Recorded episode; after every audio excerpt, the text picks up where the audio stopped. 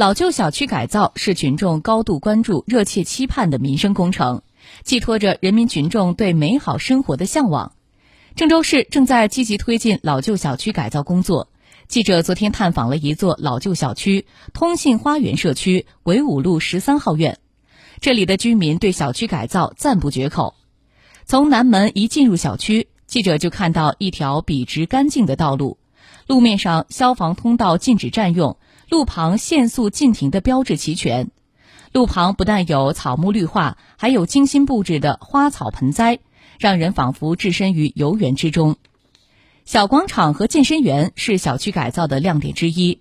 据了解，这里以前是篮球场，随着小区内的车辆越来越多，篮球场慢慢的变成了停车场。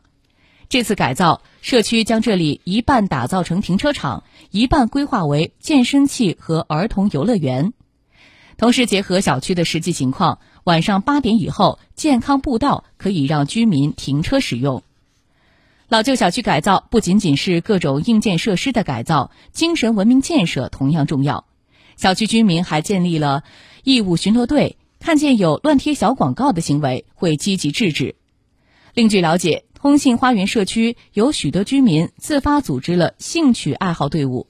有银发调解队、养花协会。义务巡逻队等十六支成熟的队伍，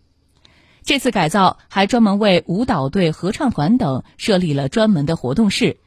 重新修整了门球场，极大的丰富了老年人的退休时光。社区还打造四点钟课堂，给双职工的孩子放学后提供写作业的场所，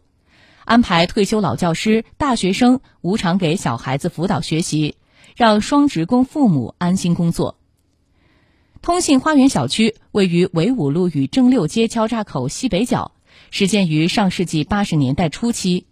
院区共有十一栋楼，居民六百七十六户。随着时间的推移，楼体破旧，公共楼梯间内墙脱落，电线在空中错枝交错，各种健身设施缺失破损，这些老旧小区的弊端开始显现。通过改造通信花园社区，不仅仅让老旧小区旧貌换新颜，更提高了老小区的居住环境，让居民乐享幸福生活。